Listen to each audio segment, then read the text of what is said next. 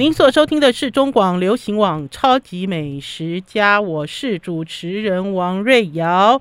今天要跟大家推荐一本好书，而且呢，这本书呢，大家呢阅读了之后，可以在家里直接操作。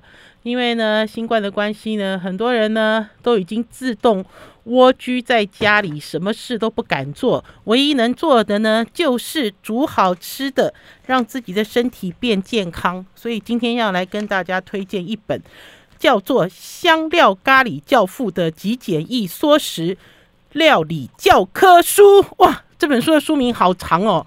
我们现在空中连线的是。常常生活文创的编辑赵芷婷，芷婷瑞瑶姐你好，各位听众大家好，好，芷婷，你这是第几次来我们超级美食家了？是第二次，第二次哦。芷婷呢，这次呢主动要跟我们推荐这一本日本翻译书，可是呢，你寄来了两本书。来，嗯，对。如果听众朋友现在有追上我们 YouTube 的影片，还是我们超级美食家脸书粉丝专业的直播，就会发现呢，今天呢没有拍王瑞瑶的脸哦，今天呢就给大家看书。你寄来的另外一本叫做《香料咖喱调制图解圣经》，对不对？对，没错。好，那可以告诉我，所谓日本的香料咖喱教父到底是谁？所以这位作者他叫水野仁辅。然后他是日本一个很有名的香料咖喱专家，嗯，所以他从一九九九年开始就已经一直在推广香料咖喱，所以至今已经大约有二十三年的时间。啊，他在台湾的话也已经出过很多本关于香料咖喱的书籍。那我们公司刚好就很有很荣幸有出到两本这样。呵呵，所以常常生活文创出了这两本，我再念一次哈，一个是香料咖喱调制图解圣经，另外一本是香料咖喱教父的极简易缩食料理教科书。而且呢，这位教父的名字叫做水野仁辅。芷婷，你对水野师傅有研究吗？我大概是在看了这个书以后，才比较了解这位作者的。嗯嗯，哎、欸，他这本圣经的书翻起来很惊人呢。对啊，他的圣经这本书籍其实虽然是在说咖喱，但是他其实前期的部分有很大的篇幅都是在介绍香料。好，我现在把镜头转更近一点哈，我先把这本新书先推到旁边。先给大家看这本，其实呃，应该是说《图解圣经》这本是比较早的书，对不对？对，这本是二零一八年就先出的。啊、呃，一八年的时候，我给大家看目录哦。我刚才其实翻到目录的时候，我自己都吓一跳。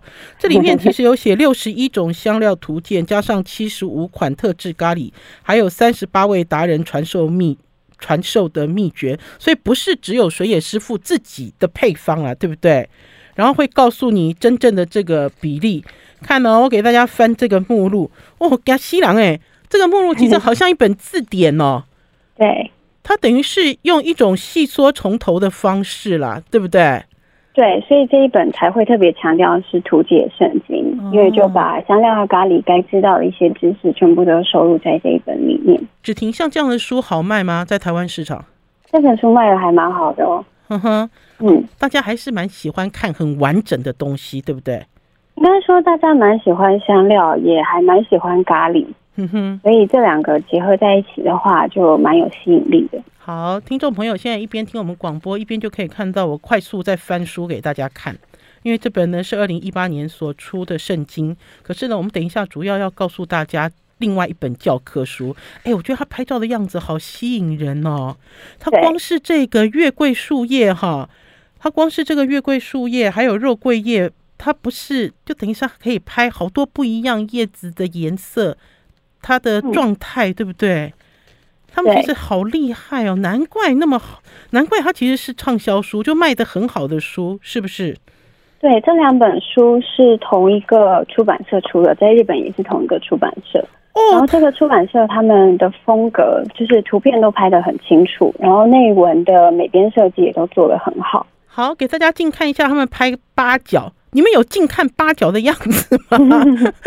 他把八角对拆之后，哈，一二三四五六七八，真的有八个角，而且呢，每一个这个像是这种花瓣一样的这种框框里面都有种子，哎，听众朋友有那么认真看过八角吗？应该没有，对不对？嗯嗯，应该是没有机会，应该是没有机会。好，那所以呢，只婷，我们现在先来给大家导读，因为呢，呃，我刚刚其实随手在翻这个图解圣经的时候，我发现其实有一些香料好陌生哦，有一个叫做印度阿魏，印度阿魏，嗯，魏先生是谁？那个的话，其实作者好像有在内容也有提到说，他对这个香料。就是这个香料不算是有收在它的香料库里面的一种材料，嗯、但是在印度的话，就是还蛮常被用到的。嗯哼，所以还蛮多印度咖喱的厨师啊，他们会用这种香料来做咖喱。嗯，好，然后它其实是树木的根部提炼的树脂。啊，因为其实再磨成粉，因为其实在这个书里面可以看到哈，即使是这个水野主厨，水野主厨他所提供的印度阿魏就是一个粉状物了。那这个是我从来都没有看到，比如说在制作咖喱的时候到底要加什么。所以我们现在呢，言归正传回来，不知道大家心目中的咖喱到底是什么呢？或许大家会认为说这个是一个呃日本师傅所出的食谱，会不会呢？认为说用的就是咖喱块啊？哈，志婷，我们会不会有一个这样子的迷思在里面？其实会，然后那这也就是作者在二十几年来一直想要推广的一个想法，就是咖喱不只是咖喱块或是咖喱粉，嗯，因为毕竟无论是咖喱块或是咖喱粉。这两种产品，它其实都是由香料嗯调配而成的。嗯，那差别就在于说，如果是自己调制的香料咖喱的话，你可以去掌控每一种香料的比例，然后去做出比较符合你自己个人口味的一种特色。嗯，那咖喱块或是咖喱粉的话，大家可能会有一种印象，就是它其实味道是好吃的，但是你要说特别。呃，出色啊，或是特别惊人的话，那可能就是表现比较没有这么好一点，这样。嗯哼，那所以等于是这个水野师傅有对咖喱块这件事情有描述吗？还是他希望大家能够从呃最基础的香料粉，各式各样的香料粉，自己去调制自己所谓有个性的咖喱呢？呃，书中的话是没有特别介绍到咖喱块这件事情，嗯、因为他都是希望教导读者怎么样可以从香料开始自己调配，哦、所以这两本书都有收录，就是调配综合香料的配方，然后告诉读者说，你可以喜欢哪一种风格的话，那你就照这个配方去做，然后他都已经帮你设计好了。而且其实看起来水野师傅好用心哦，因为水野师傅这两本书其实一开始都告诉大家，其实咖喱并不难。咖喱不是很难的东西，因为都很害怕。大家看到了圣经，大家看到了教科书，哎呦，这个我能不能做？所以他其实，在开宗明义的时候就告诉大家，咖喱其实是很简单。好，我们要先休息一下，进一段广告，再继续跟大家聊咖喱。休息一下再回来哦。I like 我是王瑞瑶，您所收听的是中广流行网《超级美食家》。如果听众呢是很爱吃咖喱的人，如果你们自己就是一个咖喱的粉丝，要去追这两本书哦，你们就去追水野仁辅这位日本师傅他所出的香料咖喱调制图解圣经。还有最近最近刚刚出的香料咖喱教父的极简易缩食料理教科书，如果书名很难记，就请记关键字“咖喱教父缩食料理教科书”，对不对？这样就很容易搜寻到了，对不对？好，我们今天呢空中直接连线常常生活文创的编辑赵芷婷，芷婷，这个书是你编的，对不对？对，这书是我编的，有难度吗？有障碍吗？因为这两本书其实风格差非常多，嗯，然后在第二本的时候理解它到底差异在哪里，其实花蛮多时间的，嗯哼，所以第二本来说，它其实就是有点像是推翻作者第一本自己一直坚持的理论，嗯，它主要对，这就是很有趣的地方，因为它第一本。作者一直强调说，做咖喱最重要的步骤就是要炒。嗯，就比如说一些材料在开始煮之前，你要先把它爆香，然后要炒到浓缩入味。比如说像洋葱，嗯、对，对啊，铁克你知道煮洋葱汤的时候，那个洋葱要炒很久，要炒好几个小时吧？啊、如果是正规的话，对对对，嗯。所以第一本书作者强调，就是炒的这个步骤会让咖喱的味道变得很浓郁，嗯、所以它是煮咖喱最关键的一个步骤。嗯哼。那第二本书作者有点像是自己推翻了这个理论，他发现其实煮这个过程可以把很就是深层的味道带出来。嗯。那它可以就是。你从把材料放进去到盖上锅盖加开火开始煮之后就好了，你中间不用做任何的过程。他 怎么那么好笑？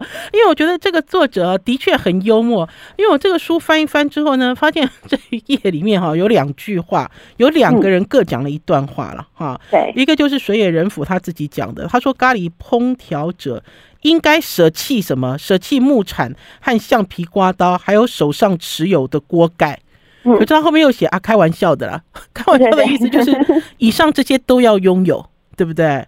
然后跟他对照的是达尔文，是查尔斯·达尔文的一句话：科学家应该没有愿望和感情，单纯怀有铁石心肠。所以这里句话的对照是做咖喱要一步一步走，对不对？要有科学精神，是这样的讲法吗？是。这作者其实引用了蛮多名人的话，把它用在做咖喱的一些心境上，嗯、然后这部分看起来就会觉得还蛮幽默的，因为他看起来很执着嘛，对不对？而且听众朋友，你们有没有在阅读一本食谱书里面，他告诉你咖喱的常识和新知识？我现在跟芷婷讲的这个表哈，就是第十九页，居然还画了一个，这叫什么？哈，他居然还画了一个什么东西？呃，向量图吗？这对啊，就是他，就等于是我们以前小学哦，就不是小学了。我们以前在就学的时候，那个老师会给我们在黑板上画一个东西，然后呢，他呢，呃，往往右边是浓郁，往左边是轻盈，往上是深沉，往下是淡薄，哈，然后横的这条线是炒，直的这条线是煮，这个到底是什么呢？嗯，这个的话，其实就是作者想要告诉大家说，究竟炒跟煮这两个很关键的步骤会怎么样影响香料咖喱的风味。嗯，所以作者在就是同一个篇幅里面有提到说，炒呃炒的话，它其实就是会带来很浓缩跟就是有点培煎的风味在里面。嗯，嗯哼，那所以这个效果会带来浓郁的一个味道。嗯。那煮的话，因为是整个材料全部放进去一起同时开火煮，嗯、所以它其实是让食材的味道会渗入这个液体里面，嗯、然后它会达到和谐的效果。嗯，所以口味上可能会比较深沉，但比较不一定会这么的浓郁。这样。嗯哼，对啊，而且因为它用了这个坐标之后，哈，射出来的这四格，我念给大家听哈。它其实，在最呃右上方，它想。黄金法则咖喱就是哦，它的煮得很深沉，炒得很浓郁。可是呢，相对应在最呃左下这边哈，就是煮得很轻盈，呃呃，炒得很轻盈，煮得很淡薄。它就直接表明是道呃味道令人失望的咖喱。它怎么那么有趣啊？对，我觉得作者同时想要表达应该也是。究竟有没有可能会有味道让人很失望的咖喱？好直白哦，我觉得这本书读起来好好笑。他，你知道，他不是用一种大师的角度告诉你一定成功必败，哈，不是，他是把所有的可能性都讲出来。可是这里面其实也直指了一个叫做什么是黄金法则咖喱啊？黄金法则其实是作者从第一本书就有一直在。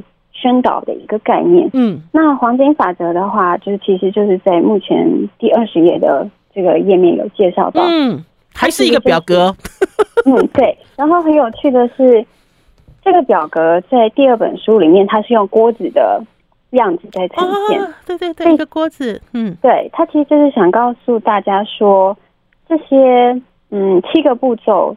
在锅子里面究竟会发生什么事情，然后会造成什么样的影响？嗯哼，所以七个步骤它其实就是有包含说，最底层要放初始香料，因为你的香气需要在底下透过油脂来吸收，然后散发。嗯，那接着第二层就是放呃风味，基础风味，比如说像呃洋葱啊、大蒜、生姜这种，这是基础风味。嗯，对。那第三层就是开始加鲜味，可能就是番茄糊。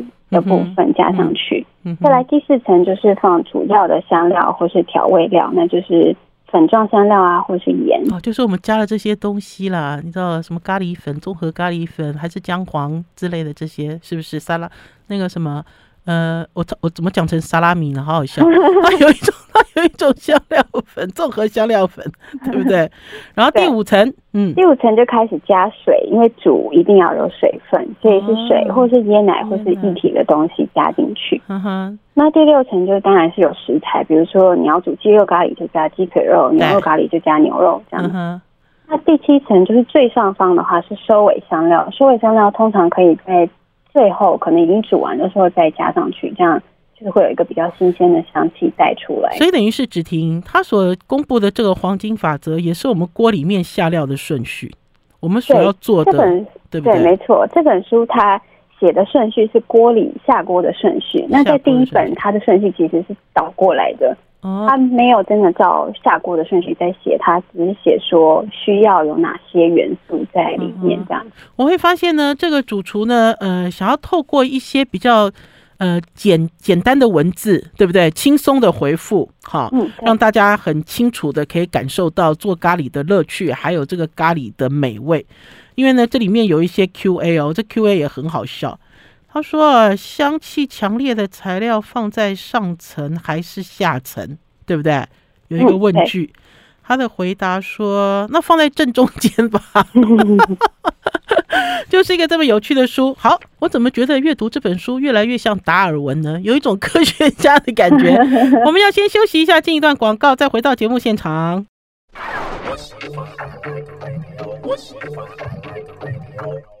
听众朋友所收听的是中广流行网《超级美食家》，我差点要说我是达尔文了。今天我们是咖喱的达尔文，要在节目中 跟大家推荐一本好书。这本书呢是出自日本厨厨师水野仁辅所做的《香料咖喱教父的极简易缩食料理教科书》。因为只要讲到教科书三个字，大家就会知道，它就会更强调所谓的基础，所谓的理论。对不对？还有所谓的实验，它其实是一个实验派。因为这本书呢，有趣就有趣在这里啦。然后呢，翻过来之后呢，要来给大家介绍，这个也很好玩哦。我刚才有讲说，这本书就有很多像实验的感觉，对不对？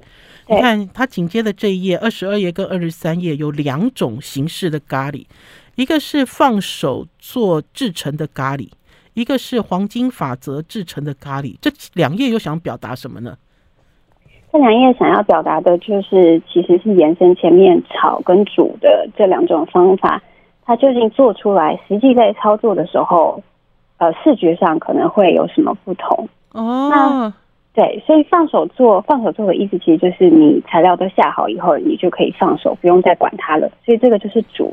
的咖喱全部放进去了，其实看第一张图就知道了嘛。第一张图它所显示的是所有的材料都丢进去了，而且锅盖已经盖上了，对不对？对对对对，而且它是从头到尾锅盖都锅盖都盖上啊。可是第二个黄金法则，你知道，就这个锅盖，就第一张图是在爆香，是不是？对，不一样的哦哦对哦，所以他等于是他实验给大家看嘛，对不对？对对对，嗯。然后它第二个黄金法则的话，就是前面提到的炒的这个。方式，所以它每一个步骤就是告诉你说，我先炒香料，我再炒洋葱，然后再炒番茄糊，嗯，这样炒炒炒炒到最后，我加水才开始煮，嗯。那透过这两个比较的话，就可以看到说，在每一个时间点，这个咖喱会产生的变化是什么？还有比如说，厨师本身就是做菜的人本身，你会需要。真正插手做哪些事情？我觉得厨师是有趣的厨师，我要念给大家听啊！我觉得厨师非常爆笑，为什么呢？因为他在这一页放手做制成的咖喱的时候，就是把所有的材料都丢进去，锅盖盖起来，就不要管它了，对不对？可是它这里面，因为它是有一个对照，两边是互相对照啊，所以最主要的对照就是时间。好，第一张图是零分钟，第二张图是十五分钟，第三图是第三张图是十八分钟，就这样一直一直哈，就拍照，总共拍了七张照片哈，就到达了四十五分钟。那你就会发现呢，通通丢进去煮的咖喱呢，从第二张图开始，一直到第六张图，它的解释就是继续加盖炖煮。他重复 写了一二三四五五次，五次这么多，然后最后最后第七个步骤是关火打开锅盖。废话，当然要关火打开锅盖，因为煮好了要吃了，对不对？就很 boring，很无趣，是不是？相较于另外一个黄黄金法则制成的咖喱，就有趣多了，是不是？嗯，是。就像芷婷刚刚我们所讲的，前面这一页，他用一个锅子来把这些步骤七个步骤全部都融进去，它其实后面就是直接对照，对不对？七个步骤的制成，然后它到底呈现什么方式？哇，这本书好有趣哦！可是我要问一下芷婷，你在家里有用呃香料咖喱教父所教的这些方式来做咖喱吗？你在家里有开火吗？有，我在家会开火，然后我有试做看看，就是这两种方式。哈，真的还是假的？你两边也都做了，一个就是什么都不要管它丢进去，一个是从头到尾比较看看，对。结果呢？然后。当然，就是确实一个是比较花时间，因为你就要去顾那个火啊，然后有没有烧焦？哪里有花时间？都满四十五分钟。对，这就是作者想要强调一个很关键。嗯，总时间都是四十五分钟，但你实际上需要顾在这个火源旁边的时间是不一样的。哦，比较忙啊。比较忙，对对对，炒的话，你当然就是一直在忙着顾这个咖喱。那煮的话，你是不是盖上锅盖以后，四十分钟、四十五分钟的时间，你等于是空闲的。对，嗯，你可以去做别的事情，这样子。嗯，我比较关心的是结果。结果的话，当然就是因为其实两本呃两个食谱是一模一样的，嗯，然后所以出来的味道当然就是。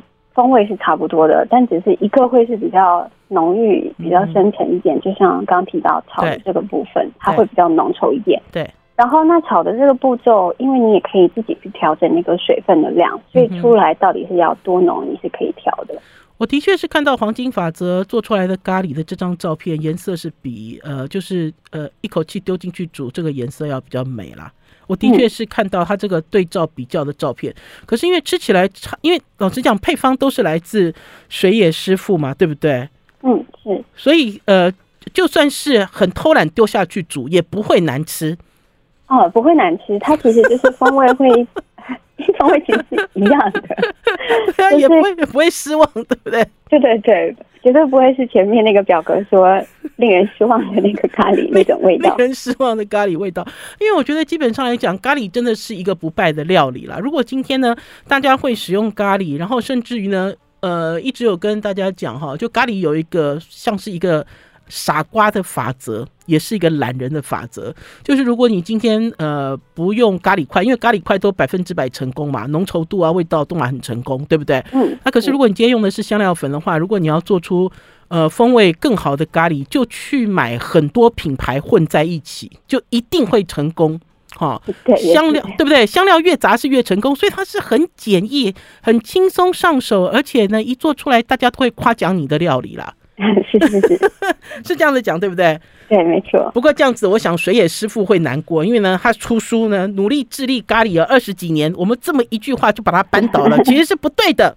我们还是要继续深入研读这本书哈，因为这本书真的很有趣。好，我们呢给大家呃破解了哈，就是你什么都不做的懒人咖喱哈，跟你什么要做的这种呃很专业的咖喱，其实风味的差异并没有很多。可是我觉得也是关键是在于他给你的 recipe 是对的，是正确的。对不对？对，好，这都是作者研究许久，最后决定出来的食谱。好，我们接着要继续往下研读了哈，往下研读又来了，又来了，就是水野仁辅，他这次对照的是牛顿。如果我能把咖喱做的美味，那是因为我把 我将，那是因为我将它交给了锅具跟热源。好，这又是开玩笑的。可是它对应的牛顿讲的是什么话？如果我能看得更远，那是因为我站在巨人的肩膀上。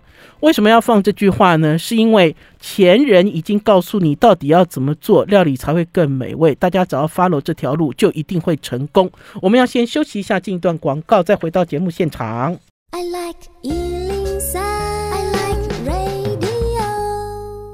我是王瑞瑶，您所收听的是中广流行网《超级美食家》。今天跟大家推荐两本好书，一本呢是刚刚出版的《香料咖喱教父的极简易缩食料理教科书》，另外一本呢就是这位教父在二零一八年所出的《香料咖喱调制图解圣经》。这位教父的名字叫做。水野，哎，很好笑。这这位教父的名字呢，叫做水野仁福。我差点讲说，在我们空中连线的不是水野主厨啊，在我们空中连线的就是出版这两本书的常常生活文创的编辑赵芷婷。芷婷，我们其实讲了那么多咖喱，然后都讲说咖喱好简单啊，好好做哦。可是我其实看到这本书的封面，我有一点惊到哎。因为我觉得你这本书的封面让我联想到的不是咖喱，让我联想到的是泰国的汤，是这样吗？像不像像不像一个我奶汤什么之类？这是咖喱吗？又要挑战什么呢？这个主厨，嗯，这个选这张图其实一方面就是想要突破大家对于咖喱的想象，嗯，然后另一方面就是这张图其实是煮之前的样子。哦，它是还没有煮过的，所以魏小姐可以看到那个鱼肉生的那些生材料，香料，对对对，都是生的。嗯、那透过这张图，就希望告诉读者说，这本书的重点就是在于你把所有的材料都放进去，盖上锅盖，咖喱就好了，煮好。对对对。哦，原来是这样啊！哎、欸，可是问题是，我觉得这个咖喱教父给大家给大家有一些很新的想法了，哈。嗯。然后这个新的想法呢，不光是我们刚刚所讲的做咖喱的一些逻辑跟理论，我觉得它里面也是，你看这里面有这种基本款的蔬菜咖喱，呃，有人做咖喱没有加肉的吗？有吗？有哎、欸，有一些蔬菜咖喱其实还蛮好吃的。我知道印度人有哦，可是他那个蔬菜咖喱味道非常强烈，哈，不是大家认为云淡风轻的那种。还有就是基本款的豆咖喱。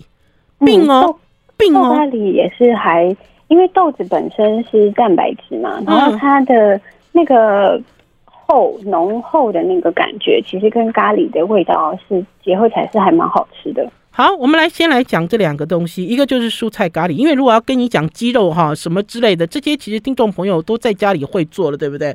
做鸡肉、做猪肉、做鱼，我相信也都有牛肉哈，大家会做牛肉的咖喱。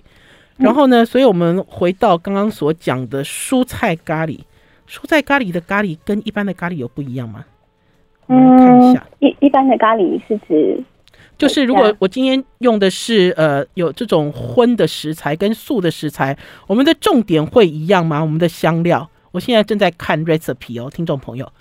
我觉得呃肉的话，因为毕竟肉的风味很强嘛，嗯，所以如果是做肉咖喱的话，选用的。香料会浓郁一点，就是它的风味可能会强一点，才有办法一方面提出肉的味道，一方面也保持香料本身的味道。嗯哼。那蔬菜咖喱的话，因为蔬菜本身的风味是淡的，嗯，所以尽量在选择香料的时候，希望可以选择就是可以和谐，嗯，然后不盖过蔬菜风味为原则的一些相得益彰的一些材料，这样。好，然后听众朋友。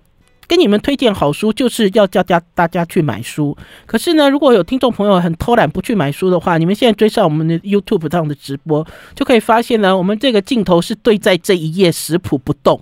好，那如果呢，你们、你们、你们想要直接哈就可以阅读书的话，就直接看影片就好了。为什么会讨论蔬菜咖喱？是想要把材料念给大家听，只听你把材料念给大家听，大家就知道做一道蔬菜咖喱其实不是你想象中那么简单。嗯，好，材料的话有包含印度酥油，然后孜然、茴香、洋葱、大蒜、生姜、番茄糊、芫荽、红椒粉、姜黄、红辣椒、小鱼干，还有盐水、鲜奶油、马铃薯、胡萝卜、糯米椒、葫芦巴叶哦。啊，所以等于是他们讲的蔬菜咖喱的主食材就是马铃薯、胡萝卜、糯米椒，还有。呃，葫芦巴叶应该不算，对不对？对，嗯，哼哼，就是这些材料，然后下去炖煮，哎，看起来好好吃哦。来，大家如果是在炖煮，想要以这个马铃薯为主的话，大家可以试着，因为通常啊，大家加马铃薯都是跟鸡放在一起，对不对？还是跟牛放在一起？鸡或猪吗？猪嘛，对不对？马铃薯嘛，都是好像配角一样，可是没有想到这款的主角就是马铃薯。这么直白，嗯、好，然后，嗯，你这哎，真的很漂亮哎。然后接下来我要讨论豆咖喱啦，豆豆、嗯、豆豆咖喱来。豆咖喱的话，材料大部分香料就是像比较重一点的，可能就是有红辣椒，然后一样元荽，再来孜然、红椒粉、姜黄。嗯，然后其他还有就是姜啊、蒜啊、洋葱酥，嗯，这些支付的调味的，那还会加入番茄，再来就是绿豆仁，这就是主要的豆在这里，然后最后会撒上香菜。哎，是绿豆仁，我好意外哦。我一直都想说，豆咖喱的主角到底是什么？有可能是鹰嘴豆吗？有可能是呃，因为如果是欧洲的话，就是大白豆，对不对？那可是印度有可能是扁豆，可是用绿豆仁我还蛮意外的，因为绿豆仁这样煮应该很好吃，好像我们的绿豆蒜，对不对？对对对，加了咖喱味道的绿豆蒜，类似那样子的口味。嗯，是。所以就是像瑞瑶姐刚刚说的，印度咖喱比较多的话是用扁豆，嗯、那因为绿豆仁它其实比较，其实口感也还蛮细致的，嗯，所以它做咖喱也是好吃的。那这个这本书的这一道食谱选的就是绿豆仁，而且我觉得比较容易取得啦。我觉得有可能在这个亚洲的国家里，尤其是日本跟台湾蛮接近的，绿豆仁很容易，而且大家对于绿豆仁也很熟悉。叫你去买扁豆，你还想很多。是不是？对对，对啊，还在想我要去哪里找扁豆，我要去哪里找大白豆，还想半天。可绿豆仁蛮容易，而且我觉得听众朋友应该是对于呃这些豆类做成咸的不太熟悉，否则的话用红豆也是可以的啦。对不对？就如果如果大家对于这个咖喱豆类感兴趣的话，好，紧接着我们要继续往下哈。我从来没有说读一本书读的那么认真。我们节目啊已经进行超过一半了，我现在给大家导读的还导读不到零点五公分的厚度，因为实在太有趣了。紧接下来呢，要跟大家介绍的是香料五角香气图大公开，这又是什么意思呢？为什么香料有五角，有一个五角的图形呢？来。好，就像刚刚前面也有提到，大家做香料咖喱最害怕可能就是不知道怎么样调香料。嗯，那五角香气图其实是作者他在经过这么多年的经验以后统整出来的一个心法，他把香料的香气分成五种。哦，新法葵花葵花宝典来了。对，所以有包含比如说醇厚的香气、华丽的香气、培煎、朴实、深沉这五个面向。哦，嗯。它的香料五角并不是香料的种类，而是用气味来分类，对不对？对，哦，这个厉害，这个厉害。嗯嗯，那作者当然自己就是也是经过多年一直揣测以后，他发现一种香料它带有的味道不会只有其中一种，嗯，不会只有说，比如说华丽的香料，那就真的只有华丽的感觉，嗯，它可能是综合有其他风味，但有的强，有的弱，这样子，嗯，所以它，嗯哼。嗯，统合出这五种香气，然后把每一种香料的香气，它给他们分数，所以最后会做出一个五角香气图。那透过图片，你就可以知道说这个香料哪个香气是最浓郁的，那它可能还有哪些其他香气会互相平衡。哦，好好好，我们要先休息一下，进一段广告，因为往后翻了这个就更有趣了。往后翻这个五角图形哦，就会出现不一样的变化，因为每一种香料它们的强弱。是不一样的，休息一下再回来。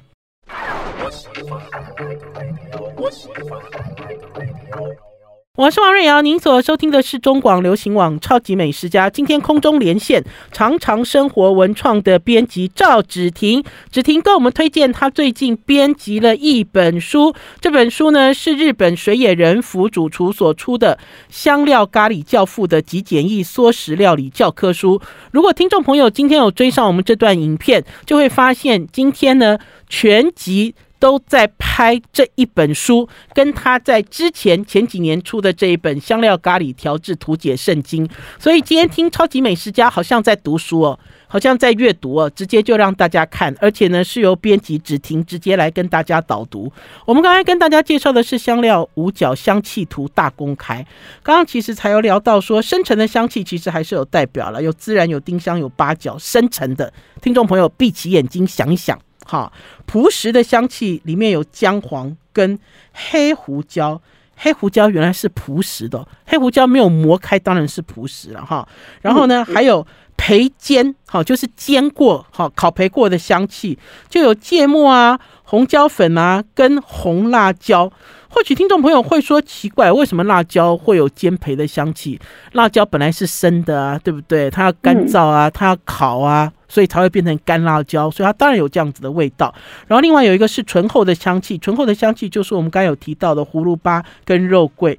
另外一个华丽的香气，我相信华丽的香气应该就是这种花枝招展的感觉，就是小豆蔻跟芫荽 还有茴香。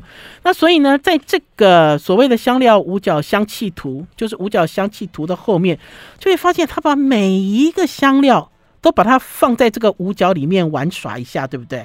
对。来，我们让子婷来讲黑胡椒。黑胡椒的话，嗯、它最主要的香气就是刚提到的朴实。嗯。那接下来还会带有深沉跟培根的味道。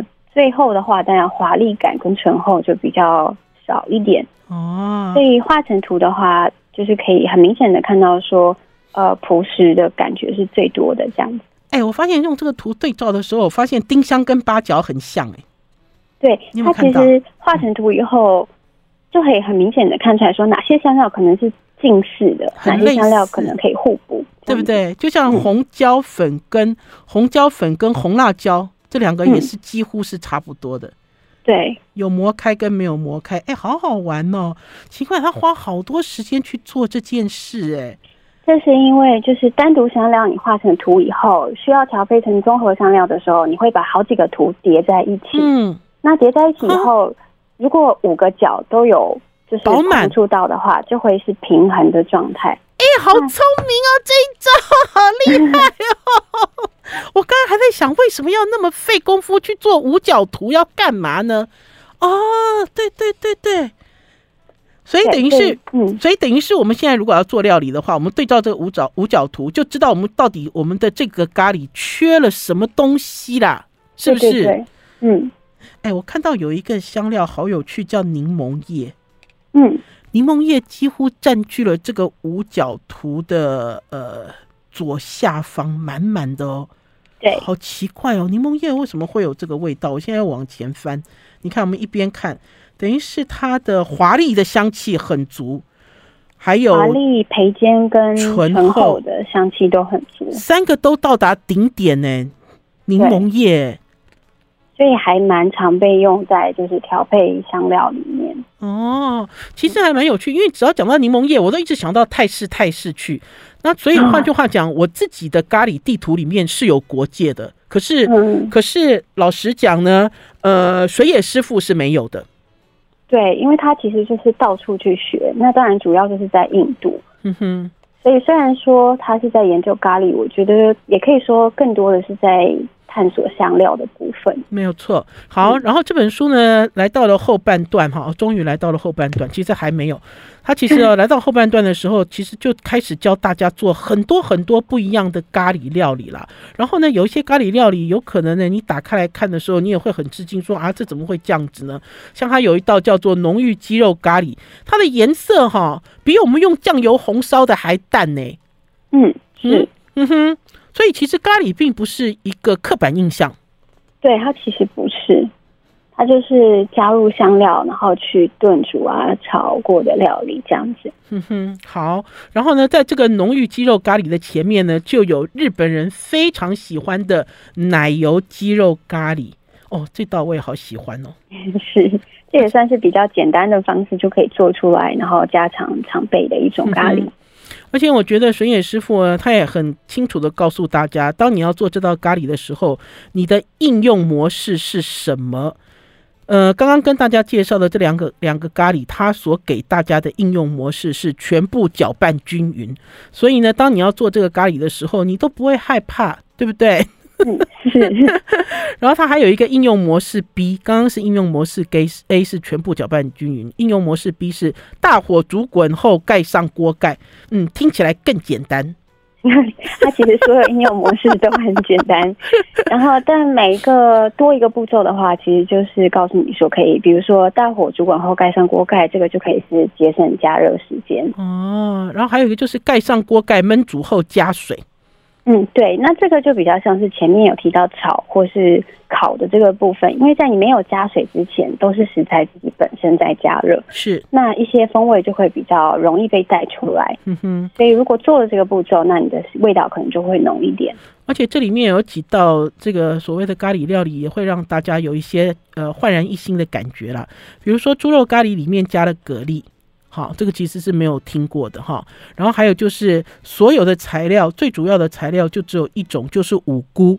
好，用大量的菌菇哈来做红酒咖喱，是不是？嗯、然后还有青豆，青豆肉末的干咖喱。哇，这一道看起来就好好吃哦。青豆仁肉末干咖喱一直都是安全、安全好吃的，安全又好吃。这个其实肉末干咖喱就很趋近于印度吗？对，还蛮常见的，然后日本也还蛮常见的。哼哼，然后还有我们刚刚有讨论到豆咖喱的时候，果然这本书的后面就有红腰豆奶油咖喱。红腰豆就是那种大红豆啊，大红豆的咖喱，看起来每一道都很好吃，而且看起来哦，看起来哈、哦、都不难哈。因为我现在翻到这个书的后面哈，已经到了这个所谓的应用模式 F。应用模式 F 呢，这个水野师傅又在搞笑了。他说：“哈，唯独炒洋葱要努力，哈，对这个就是叫你要拼命炒了，洋葱一定要拼命炒，拼命炒，拼命炒，好，炒完之后呢，你知道才能够做出好的好的料理。其实洋葱真的很关键呢，在咖喱里面，对，因为它会带出甜味，然后还有一些。”可以比较融合其他风味的一些特色。好，我又翻到了一道我自己想吃的，叫花椰菜罗勒咖喱。好啦，我们的时间到了。我们家的制作人丽文一直跟我摇手，我都不理他，都一直低头在看水野师傅做的这些咖喱，而且会发现有的干有的湿，对不对？